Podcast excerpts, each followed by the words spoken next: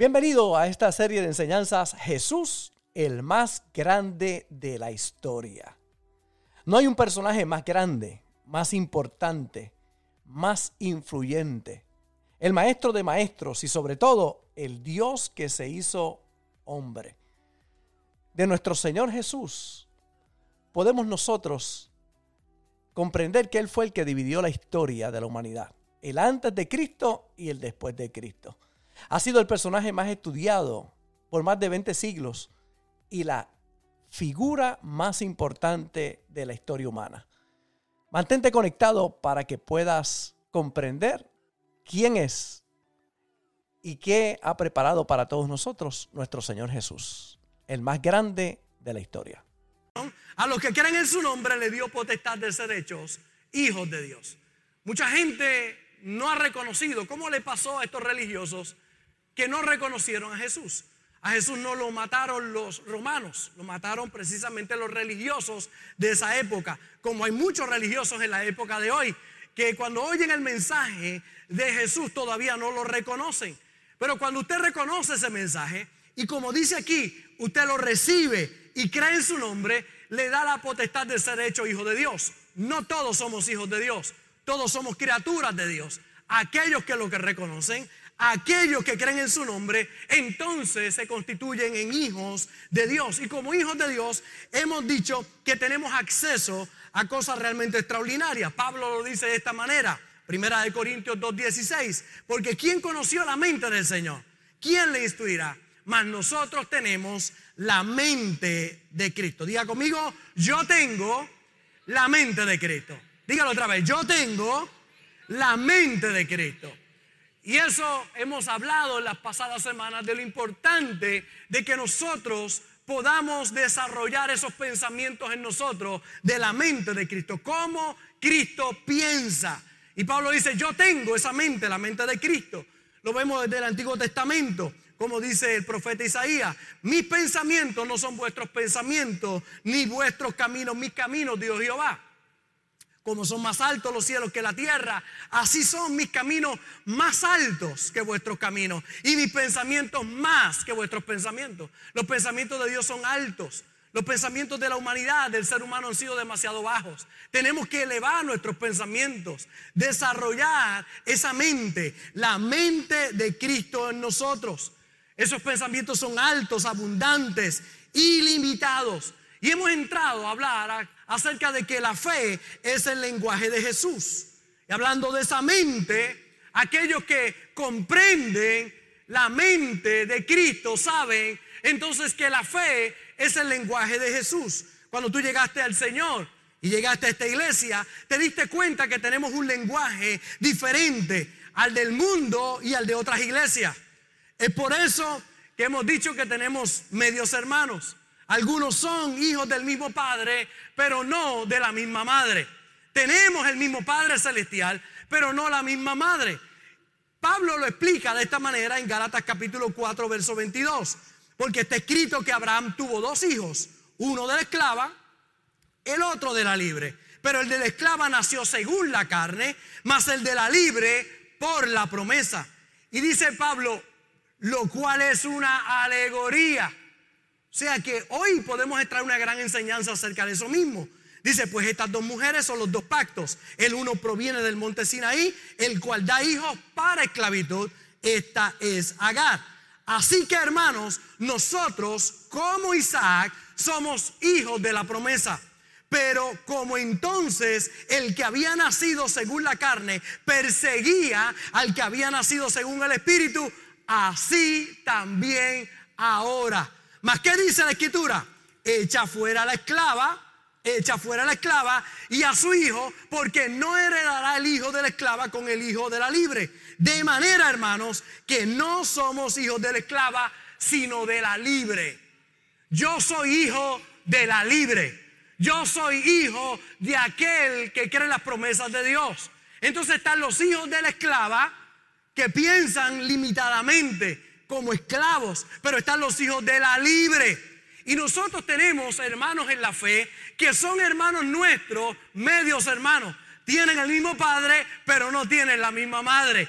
La madre de ellos es esclava, la madre de nosotros es libre. Por eso ellos piensan en esclavitud, en limitación. Es la mente que todos tenemos que ir desarrollando en la vida.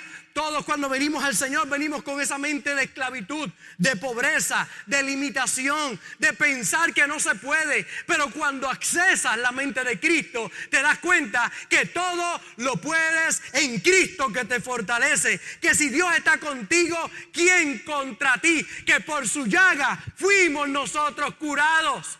Que si Él está contigo, todo va a estar bien. Entonces es la mente de los que desarrollan precisamente esa, esa mentalidad de libertad.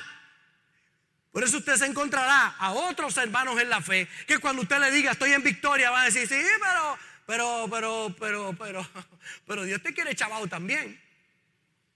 Cuando tú dices, voy para adelante, estamos en victoria, ¿a qué iglesia tú estás yendo? Tienes que decirle a la iglesia de la madre libre. Mi madre está libre.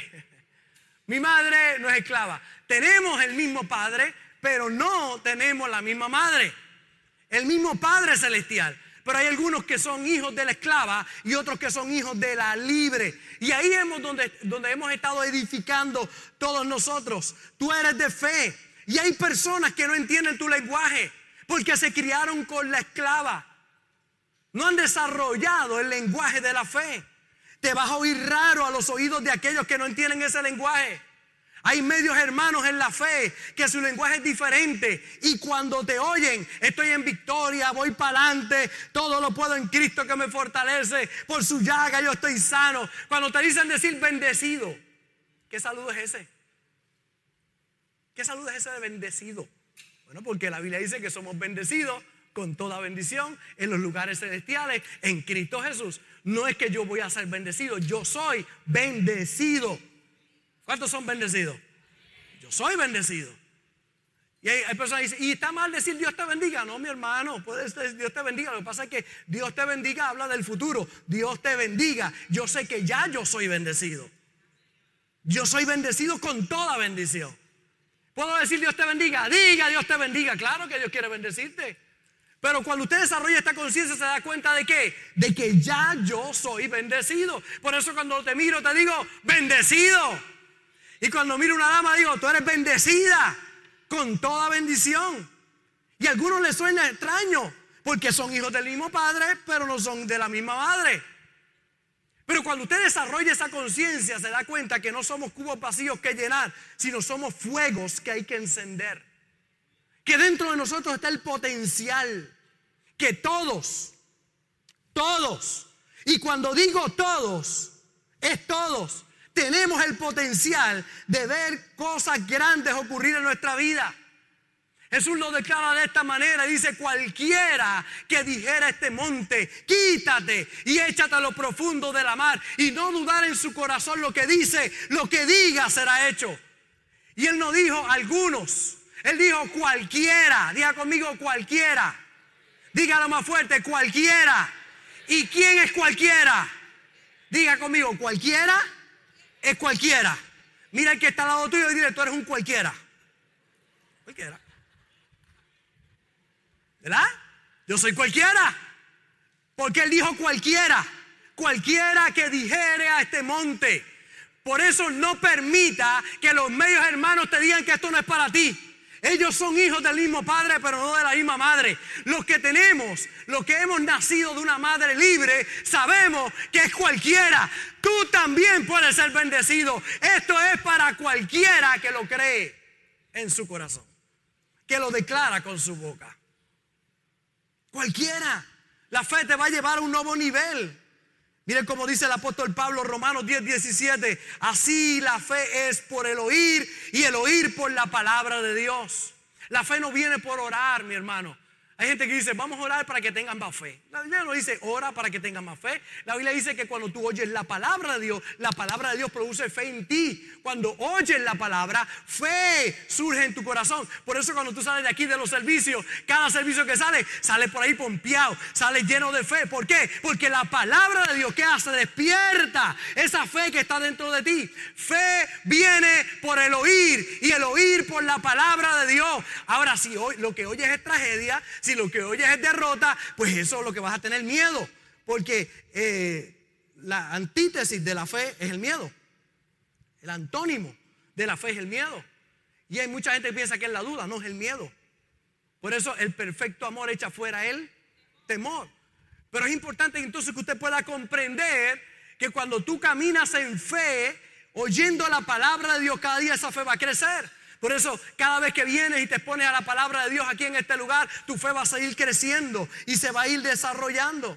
Porque la voz más fuerte que usted escucha es su propia voz. Por eso es importante usted declarar la palabra, usted oír esta palabra y declararlo con su boca. Y confesarla y declararla. Oiga la palabra y confiese la palabra. Hay personas que le afecta mucho lo que otros hablan. Y la verdad es que eso puede influir en tu vida, pero lo que tú dices es más poderoso. Todo el mundo tápese los oídos, por favor, tápese los oídos. Bueno, habrá un momento para que oiga esto. Ok, tápese los oídos y hable algo. Diga su nombre. Robert. Usted se da cuenta, cuando usted se tapa los oídos externos y usted habla, usted notará el oído interno, lo fuerte que usted se escucha ahí. Porque es más fuerte lo que usted dice que lo que otros puedan decir de afuera hacia a tus oídos adentro. Es mucho más fuerte. Alguien puede decir que tú no vas para adelante, pero si tú cierras tus oídos externos y declaras todo lo puedo en Cristo que me fortalece, esa voz es más fuerte que la voz que viene de afuera. Por eso él dice, cualquiera que dijera este monte, quítate y échate a lo profundo de la mar. Y no dudar en su corazón lo que diga, lo que dice, lo que diga será hecho. La confesión de la palabra de Dios es poderosa. Oigo la palabra y la confieso, la declaro, la creo con todo mi corazón. Marcos 11:23, cualquiera que dijere, Proverbios 18, 21, la muerte y la vida están en el poder de la lengua y el que la ama comerá de sus frutos. El centurión le dijo al Señor, di la palabra y mi siervo sanará. Dios en el comienzo, cuando todo estaba desordenado y vacío, dijo la palabra y dijo Dios, sea la luz y fue la luz. Es que la palabra es poderosa. Salvación viene a través de la confesión. Si confesares con tu boca que Jesús es el Señor y lo creyeres en tu corazón serás salvo. Porque con el corazón se cree para justicia, pero con la boca se confiesa para salvación. Cuando tú declaras esa palabra, cuando tú la confiesas, si vamos a vencer hay que usar la fe. Tenemos que usar nuestra fe. Todos tenemos una medida de fe. Pastor, ¿y cómo crece esa medida de fe? Oyendo la palabra de Dios. Cada vez que vienes a la iglesia, recibes la palabra, tu fe se va fortaleciendo. Vas creciendo en la fe. Vas viendo en tu vida el poder extraordinario de recibir la palabra y declarar la palabra. Tu manera de hablar va a cambiar. Tu manera de caminar va a cambiar. Hay dos o que caminaron así, usted los veía ahí. Y desde que están oyendo esta palabra ya, erguíos porque vuestra salvación está cerca. Y uno levanta la cabeza y uno camina con seguridad, no por mí, sino por el que anda conmigo, porque Dios habita dentro de mí. Oye, tú llevas a Dios adentro, camina, erguido. Tus confesiones cambian, tu manera de hablar, tu manera de comunicarte, tu manera de ver la vida. ¿Cuántos de ustedes se han encontrado con situaciones y han preguntado, oye, antes cómo hubiese reaccionado, pero ahora tengo el Señor en mi corazón y reacciono diferente? Porque esa palabra está formando tu interior, ha desarrollado fe en tu interior. Usted busca las escrituras, encuentra el pueblo de Dios en su primera conquista, luego de salir de 400 años de esclavitud, enfrenta una ciudad, se llama Jericó. Dice la Biblia que estaba cerrada bien cerrada. Cuando ellos van a conquistar esta tierra y llegan allí, se dan cuenta que tiene unos muros inmensos. Está cercada completamente. ¿Cómo usted pelear, conquistar una ciudad cuando está tan cerrada?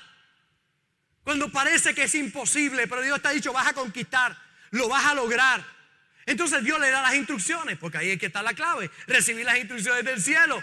Entonces Dios le dice, van a hacer algo muy importante, van a ir todos los días le van a dar una vuelta en silencio. Te va a ir y le va a dar una vuelta a, esa ciudad que parece que está cerrada. Así que ellos iban en silencio. Pastor, ¿y por qué en silencio? Porque hay tanto negativo por ahí. Y un pueblo, dos millones y medio de personas caminando. Así que el Señor la orden fue, callado todo el mundo, callado. Porque si llegan a dejar hablar dos o tres, ¿y quién va a tumbar esto? ¿Y cómo esto lo vamos a hacer? ¿Y cómo lo vamos a lograr? Esto es imposible, esto no se puede. Callado. Todo el mundo diga conmigo, callado. Una vuelta todos los días. Por seis días tenían que, todo lo que tienen que hacer es mirar los muros y caminar alrededor de ellos. Era grandísimo aquello allí. El último día le dijo, ese día le van a dar siete vueltas. Y seis de ellas calladitos. o sea que estaban repitiendo lo mismo. Seis habían dado una por día y ahora tienen que dar seis ese último día. Y la séptima entonces vas a abrir tu boca. Y ahí vas a dar un grito de victoria. Pastor, y así se resuelven las situaciones. Si Dios te lo dice, obedece. Eso es todo lo que tienes que hacer, obedecer. Así que ellos dan seis vueltas y a la séptima vuelta, cuando dan aquel grito de victoria, los muros se vinieron abajo. Y entraron y conquistaron la tierra. Qué importante que usted entienda el poder que hay en la palabra de Dios y en la fe, en las promesas de Dios. Cuando usted oye esa palabra y usted la cree con todo su corazón y camina en fe sobre esa palabra. Pero yo quiero ir un poquito más profundo en esta oportunidad que el Señor me da. Y es ver lo que estaba pasando adentro mientras ellos caminaban por fuera. Escuche lo que estaba ocurriendo adentro mientras ellos caminaban por fuera. Porque usted está caminando por fuera y pensando, ¿y cómo Dios va a hacer esto? Y pero Señor, callado, no hable. Y adentro de la ciudad, mire lo que estaba pasando adentro. Yo quiero decirte hoy que ese problema que tú estás enfrentando parece grande, pero ese problema sabe que si tú vienes en el nombre del Señor, todo va a estar bien. Allá adentro parecía, parecía todo intacto, parecía que no pasaba nada. Allá adentro estaban temblando. Allá adentro el pueblo estaba, los enemigos estaban nerviosos.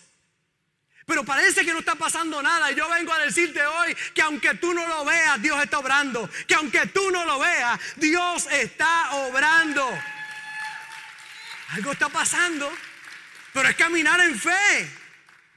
Mira cómo dice Josué, capítulo 2, verso 10.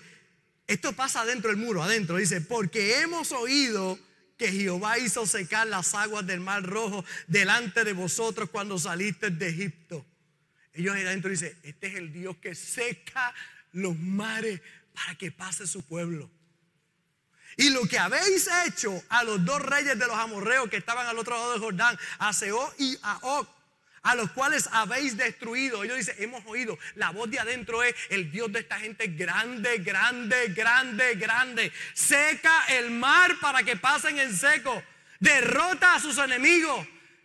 Ellos sabían que el Dios que tenía Israel era el Dios todopoderoso. ¿Sabe cuál es el problema de muchos cristianos que no, no entienden el Dios que tiene? Ahora, yo quiero que escuche esto ahora. Mira cómo dice, oyendo esto, ha desmayado nuestro corazón, ni ha quedado más aliento en hombre alguno por causa de vosotros, porque Jehová vuestro Dios es Dios arriba en los cielos y abajo en la tierra. Nuestro Dios es Dios arriba en los cielos y abajo en la tierra. Diga conmigo, mi Dios es Dios arriba en los cielos y abajo en la tierra. Diga conmigo, arriba en los cielos. Porque hay mucha gente que tiene esa confianza. Dios es Dios, allá arriba en los cielos. Sí, sí, sí, pero Él es Dios acá abajo también. Él es Dios acá abajo. Los que estaban allá dentro de Jericó decían, ese es el Dios de arriba y el Dios de abajo. El Dios de arriba y el Dios de abajo. Yo vengo con noticias para ti hoy. Tu Dios es el Dios de arriba, pero tu Dios también es el Dios de abajo. Dios es el Dios de abajo. Es el poderoso. Raab la ramera reconoció lo que todos nosotros tenemos que reconocer. Aquella mujer recibió allí a los espías que venían de parte del pueblo de Dios y los guardó en su casa. Y algo reconoció ella. Reconoció que, que Dios es el Dios arriba en los cielos y es Dios abajo en la tierra. Ese es el Dios que nosotros le servimos. En medio de cualquier circunstancia, declara esa palabra. Mi Dios es Dios allá arriba, pero es Dios acá abajo también. Mi Dios es el Dios de dioses, el Señor de señores. Fe para algunos es una religión. Y te preguntan, ¿de qué fe tú eres? La fe es mucho más que eso. Es un estilo de vida. Es cuando tú has creído las promesas y la palabra de Dios. Por eso si nada bueno, milagroso o dinámico está ocurriendo en tu vida, es que necesitas ejercitar tu fe. Hay muchos que se han conformado y han aceptado que nada va a cambiar. Y dicen, no remedio, no hay salida. Así encontramos a muchos pensando que todo se acabó. Si usted se pone a oír las noticias de este país o de cualquier país, hermano, se va a poner muy nervioso. Va a pensar que todo se acaba. Pero si usted se pone a leer la palabra de Dios, va a encontrar que el que gana es Jesucristo. Cristo es el vencedor en medio de todo lo que pueda ocurrir. Él no va a perder. Él es ganador. Por eso tranquilo. Yo veo tanta gente nerviosa pensando que es el fin de los tiempos, que todo se acaba. Y yo vengo a decirle a usted que la señal de que todo va a terminar no es la derrota de los cristianos. La señal es una iglesia gloriosa. Una iglesia en victoria. Una iglesia que triunfa. Dice la Biblia que Él viene a recoger una iglesia gloriosa. No viene a recoger una iglesia derrotada. Cristo no va a perder, Él va a ganar. Entonces hay gente esperando lo malo y nosotros estamos esperando lo bueno porque somos hijos de la libre. Los hijos de la esclava están esperando lo peor. Los hijos de la libre estamos esperando lo mejor del cielo. Lo que viene de Dios. La fe da resultados. Fe no es un adorno. La fe viva, es dinámica, mueve montaña, abre camino, bendice tu vida, sana al enfermo, prospera tu vida. Ramera, Raab, dijo, ese Dios secó el mar. Es poderoso no solo en el cielo, sino en la tierra también. Es el Dios poderoso en la tierra. Hay algunos que tristemente no han desarrollado todavía esa mente. Yo quiero que usted escuche lo que Jesús, nuestro maestro, no lo que dicen los religiosos, lo que dice la Biblia, lo que Dios, lo que Dios hecho carne declaró. Mire cómo dice Marcos 11:23, porque de cierto digo que cualquiera que dijera este monte, quítate y échate en la mar y no dudar en su corazón, sino creyere que será hecho lo que dice, lo que diga le será hecho. ¿A quién usted le va a creer? ¿A los religiosos? ¿O usted le va a creer a lo que la palabra de Dios dice? A lo que Cristo mismo declaró. Cualquiera. No te descualifiques pensando que tú no. Cualquiera que dijera este monte. Cualquiera que le habla el problema, a la dificultad o a la situación. Y no lo duda en su corazón, sino cree que será hecho. La Biblia dice que será hecho. Es la voz autorizada. Es la voz que necesitamos escuchar nosotros. Mire como dice Mateo capítulo 17, verso 20. Jesús les dijo, por vuestra poca fe porque de cierto digo que si tuviereis fe como un grano de mostaza, diréis a este monte, pásate de aquí allá y se pasará y nada os será imposible.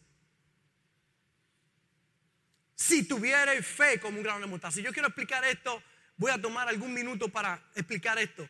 Ahí no dice que tú tienes fe del tamaño de un grano de mostaza.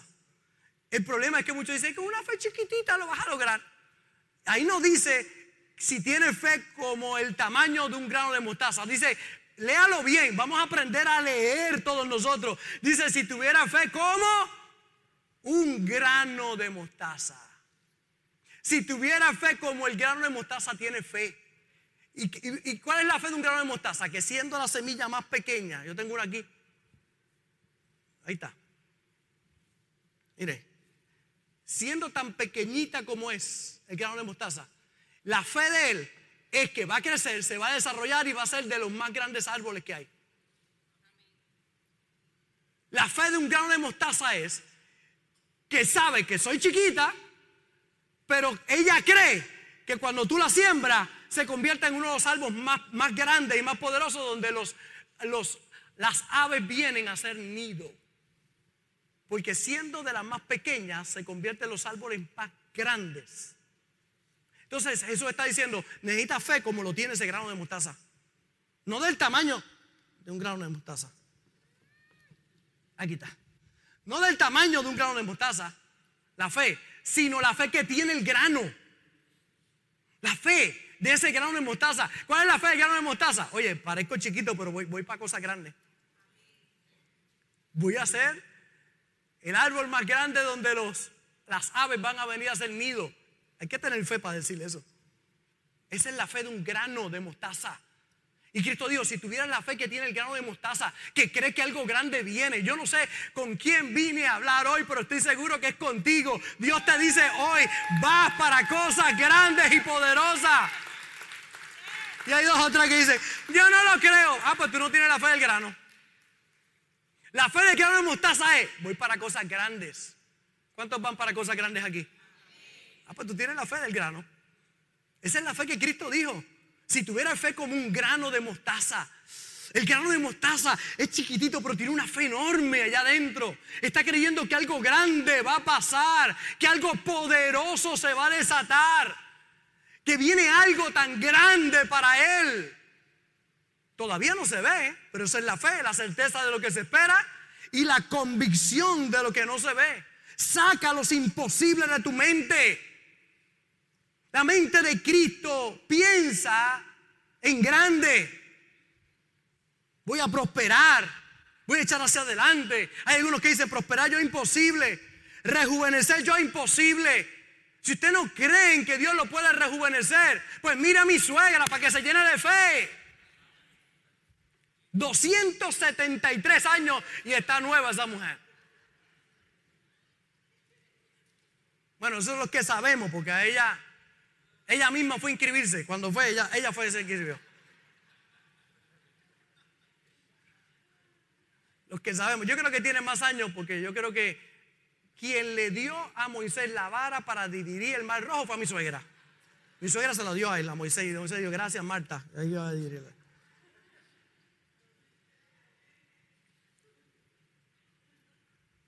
Si usted, si usted piensa, no, yo voy para vejez, esto, muchacho, yo tengo, acabo de cumplir 53 años y ahora es que, ahora es que vamos para adelante. Ahora es que vamos para adelante. Ahora le creo a Dios como nunca. A los 80 llamó a Moisés. A los 99 le dijo a Abraham, Abraham, vas a ser papá de Sara, que era estéril y ha perdido la costumbre de las mujeres. Sin embargo, fe como un grano de mostaza. Le creo a Dios con todo mi corazón. Uso mi fe. Jesús lo dijo. Nada será imposible. Él es el autor y el consumador de la fe. Calmó la tormenta, resucitó muertos, multiplicó panes y peces, sanó leprosos. Hmm.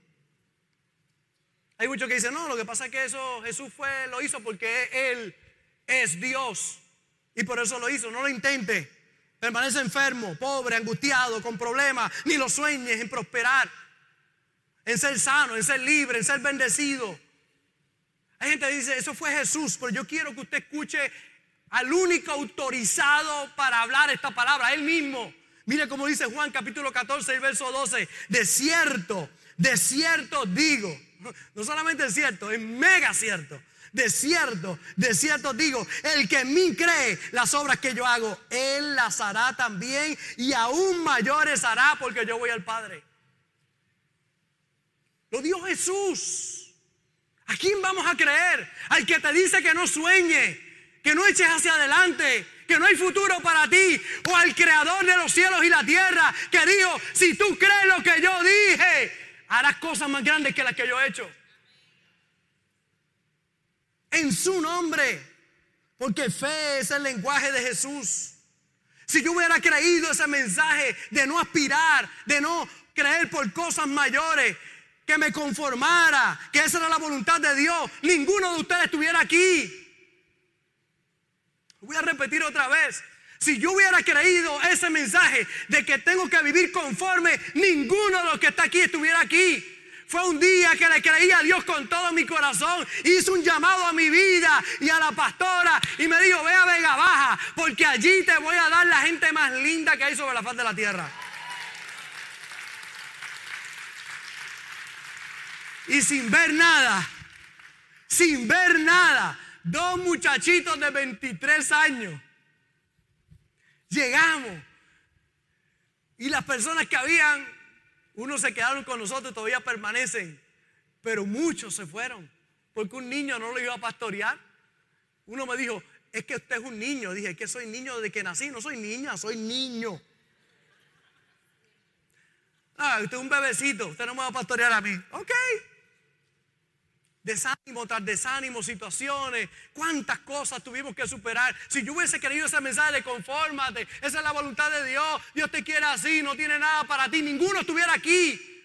Pero ese día de creer, de usar mi fe, y, y déjeme decirle, esto solo es la semilla de todo lo que Dios va a hacer aquí, en este lugar. Es Dios.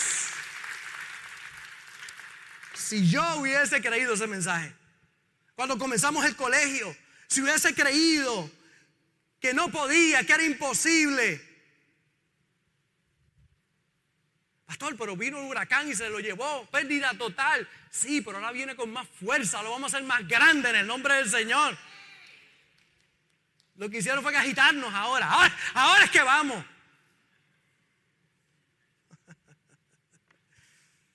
Si hubiese creído ese mensaje, no tuviera la pastora conmigo, no me hubiese casado con ella. Yo creí por ella. Usé mi fe. Después de una decepción a los 15 años me rompieron el corazón. A los 15 años se rompe el corazón. Porque a mí me lo rompieron a los 15 años. Yo pensé que el mundo se acababa, que no había... Mozo, pásame la copa rota. Quiero sangrar gota a gota. A los 15, imagínense. Yo pensé que el mundo se acababa. Me di cuenta que no se acaba. Ni a los 15, ni a los 16, ni a los 17, ni a los 20, ni a los 100. Si tienes a Dios en tu corazón, el mundo no se acaba. Dios tiene cosas más grandes para tu vida. ¿Cómo usted lo sabe? Porque me llegó esa mamizonga. Sencillo. Yo creí por ella. Y como lo he dicho aquí en el pasado, nos presentó una hermana en la fe que la amo. Se llama Rosa la Fañosa. Era fañosa, Rosa. Y Rona me presentó. Owen, eh, Marta, Marta, ahí está Owen. Y alguien diría, usted se está vacilando a Rosa, no, si Rosa habla así, ¿qué usted quiere que haga? Y Rosa me ama mucho y yo amo a Rosa. Porque Rosa me presentó a Guatora. Nos presentó, impresionante, usted se imagina, me presentó una fañosa. Dios puede hacer cosas extraordinarias. Hay fañosos que no se atreven a hablar y Rosa se atrevió a presentarnos a la pastora y a mí. Bendigo a Rosa donde quiera que pueda estar. Rosa, Rosa, la maravillosa. Rosa es especial, pero le creía a Dios. Si yo creyera en que tienes que conformarte, que no hay futuro para ti, hoy tengo 32 años de casado, 37 de novio, tres hijas, tres nietos, tengo suegra y soy feliz. Dos yernos. Empezamos dos, ya vamos por diez. Y esto se sigue multiplicando. Pero yo creí, le creí a Dios sin ver, con un corazón roto. Es que no hay milagro si no hay expectativa. Que nada te detenga. Haz el esfuerzo con más fe. Si estás paralítico, mueve tus piernas en el nombre del Señor. Muévela. ¿Hasta cuándo? Hasta que se muevan. Créele a Dios. Vamos, es tiempo de usar tu fe. Si te dijeron no puede, imposible, jamás podrás caminar, jamás podrás hablar, jamás, mire, podrán decirte lo que sea. Yo vengo con una palabra del cielo para decirte que en Dios lo puedes lograr. Que lo creas con todo tu corazón. No son pocos los testimonios que hemos escuchado de gente que le han dicho a los doctores lo que ellos ven. No se puede, es imposible. Pero hemos visto la mano poderosa de Dios. Hoy el doctor Nestalí está dándole clases allí a nuestros juveniles con un cáncer en la garganta, que se lo estirparon de la garganta. Los médicos dijeron jamás volverás a hablar. Hoy le está dando clases a nuestros juveniles aquí. El Dios de los milagros el Dios de los milagros. El profeta dijo a su siervo, sal y mira si ves lluvia. Y él dijo, no veo nada. Le dijo, pues vuelve otra vez. La segunda vez. Volvió y dijo, no veo nada. Pues vuelve otra vez. no veo nada. Vuelve otra vez. No veo nada. Seis veces no vio nada. Y seguía saliendo. El profeta decía, sal otra vez. Sal otra vez.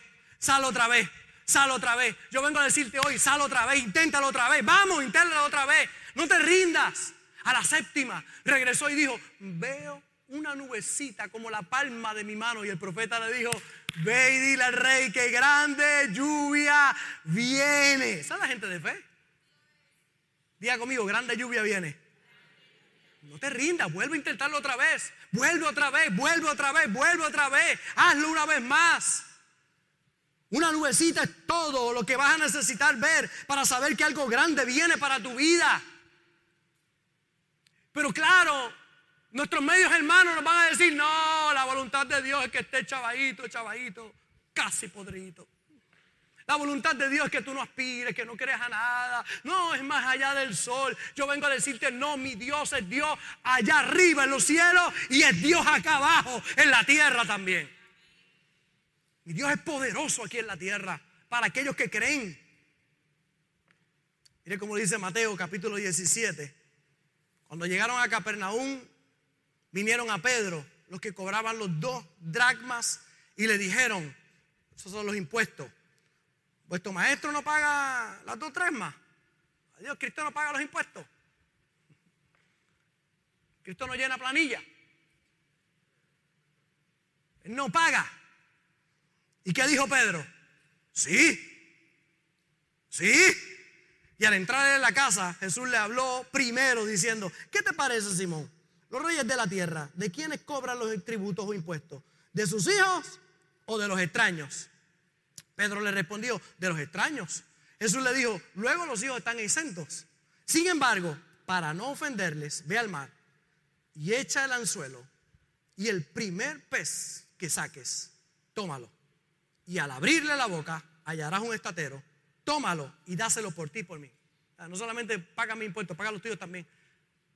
¿A cuánto le agrada la idea de que el Señor quiere pagar nuestros impuestos también? Ahora, yo quiero que usted vea varios detalles importantes aquí, en esta escritura, que no pasen desapercibidos esos detalles. Número uno, Cristo pagaba los impuestos. Y ahí está Jerry en primera fila, ¿verdad? Los contables están felices y está Maribel. Sí, llene la planilla con ellos, por favor, dale. Le dice, oye, cuando Pedro entra, Cristo no lo deja hablar. Le demuestra a Pedro que ya Cristo sabía. Ay, pastor, que me quieren cobrar aquello, ya el Señor lo sabe. Ya el Señor lo sabe. Ay, ¿qué estoy pasando esta situación? Ya el Señor lo sabe. Y antes de que Pedro dijera nada, ya Cristo le estaba diciendo, oye, ve acá. Hey, Pedro, ve acá, tengo que contarte algo. Y cuando Pedro oye eso, imagínense la impresión de Pedro. Dice, pues si yo todavía no le he dicho que dije que sí, que él pagaba impuestos. Él no le preguntó ni a Jesús, Señor, ¿tú pagas impuestos? No, él sabía que pagaba impuestos. Sí, él paga impuestos.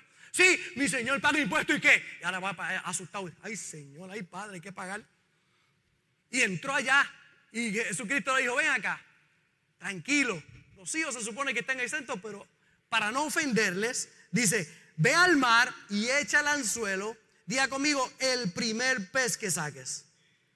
Dígalo más fuerte, el primer pez que saques.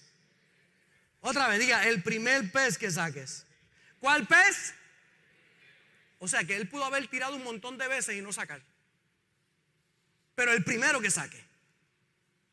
No sabemos cuántas veces intentó. pero el primero que saques. Yo imagino, hay que tener fe, ¿verdad? Tirar el anzuelo. No le dijo ponle carnada, no le dijo nada. No, no, el primer saque. Él era un general pescando, pero ahora va con el anzuelo y lo tira en fe. Usted tiene que tener fe para creer. Número uno, que va a pescar sin carnada. Número dos, que el pez que usted va a pescar tiene chavo adentro.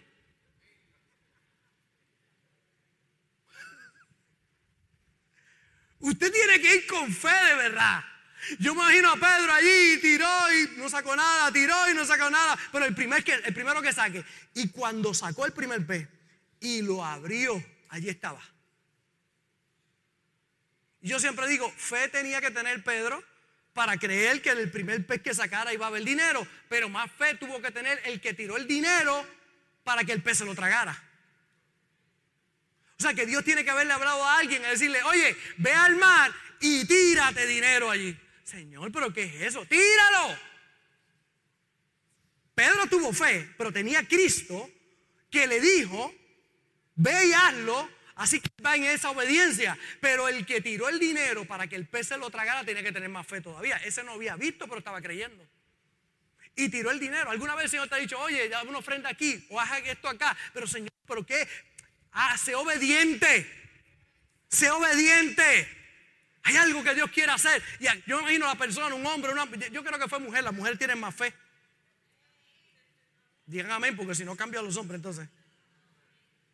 Y tiró allí, el pez lo cogió. Y allí estaba Pedro tirando. Y ahí va el pez, voy en obediencia. El pez fue obediente también, el pez. Para dejarse pescar. Y cuando, y cuando lo abrió, allí estaba el dinero. Ahora, mire todo lo que ocurrió en fe. Es el primer pez que saques. No el primer tiro, sino el primer pez que saques. Mantente creyendo. El profeta le dijo, sal otra vez. No veo nada, sal otra vez, sal otra vez. Sigue intentándolo, sigue intentándolo en fe. Hay algo milagroso que va a ocurrir. Pero no hay algunos que se rinden demasiado rápido. Pero si tuviera fe, como lo tiene el grano de mostaza. Esa es la mentalidad. Yo tengo fe como ese grano. ¿Y cuál es la fe de ese grano? Voy a crecer. Voy a ser de los más grandes. Y no solamente de los más grandes. las aves van a hacer nido en mis ramas. Mira ese, ese, ese, ese. Ese está creyendo. esa es la fe de un grano de mostaza. Y Cristo dijo, si tienes fe como ese grano de mostaza, puedes decirle a ese monte, quítate y échate a lo profundo de la mar. Y vas a ver el milagro. Ahí es que está la respuesta, mi hermano. Es que la fe es el lenguaje del Señor. Es el lenguaje de Jesús. La pregunta es, ¿qué estás hablando? ¿Fe o miedo? ¿Fe o limitaciones? Fe o lo que tus ojos naturales ven. Porque una cosa es lo que tus ojos naturales ven, pero otra cosa es lo que Dios tiene preparado para ti en el mundo espiritual. Primera de Juan 5:4, porque todo lo que es nacido de Dios, todo lo que es nacido de Dios, vence al mundo. Y esta es la victoria que ha vencido al mundo, nuestra fe. Mi fe vence al mundo. Mi fe vence los, problemas, las situaciones. Mi fe en qué? En las promesas del Señor. Mi fe en el Señor, en lo que Él dijo que va a hacer. La pregunta es, ¿por qué vas a usar tu fe hoy? Fe como un grano de mostaza. ¿Cómo es tu fe? Yo te digo en esta mañana, Dios es el mismo Dios del cielo como el Dios de la tierra. Dios es Dios del cielo, pero también es Dios de la tierra. Entonces, hoy, en el día de hoy, usted tiene que entender, todos nosotros tenemos cuántas dudas llegan a nuestro ser, cuántas cosas, momentos difíciles que tenemos que enfrentar. Al principio del servicio le hablaba de un momento difícil que enfrentamos esta semana, pero con fe en las promesas de Dios, situaciones que tenemos que pasar en nuestra vida. Pero uno tiene que mantenerse creyendo. Todo va a obrar para bien para aquellos que le creen a Dios con todo su corazón. Todo va a obrar. Dios va a hacer algo.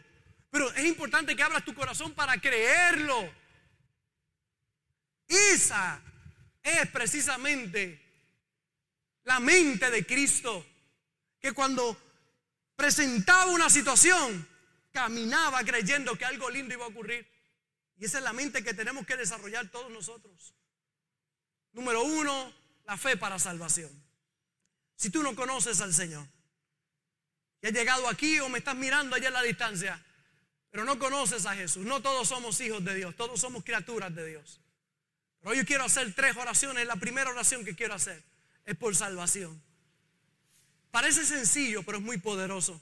Parecía sencillo dar una vuelta alrededor de Jericó y que el último día, dando la séptima con un grito, los muros se cayeran sin un martillo, sin una bomba, sin nada que lo taladrara, que lo que estaba allí. Solo la fe, las promesas de Dios. Y te dirá, pastor, ¿qué diferencia puede hacer si hoy yo digo, Jesús entra en mi corazón, cambia mi vida? Va a ser toda la diferencia del mundo. Porque si confesares con tu boca que Jesús es el Señor y lo crees en tu corazón, serás salvo. Y lo que va a ocurrir de ahí en adelante es algo extraordinario. Él dice, yo toco la puerta de tu corazón. Si tú abres la puerta, yo entraré, cenaré contigo y tú cenarás conmigo. Él quiere entrar, pero tienes que abrir la puerta de tu corazón. Gracias por conectarte con nosotros. Ha sido una hermosa bendición poder compartir contigo la palabra de Dios. Te pido dos cosas. Número uno, comparte con alguien más que otros también puedan ser bendecidos por la palabra. Y número dos, envía tu ofrenda para que podamos continuar llevando el mensaje de fe y de esperanza a tanta gente que lo necesita. Lo puedes hacer a través de ATH Móvil en donaciones, Fuente de Agua Viva Vega Baja, o a través del PayPal, Fuente Vega Baja. Si no das, no pasa nada. Pero si das, Él ha prometido abrir las ventanas de los cielos y derramar bendición hasta que sobre y abunde. Muchas bendiciones.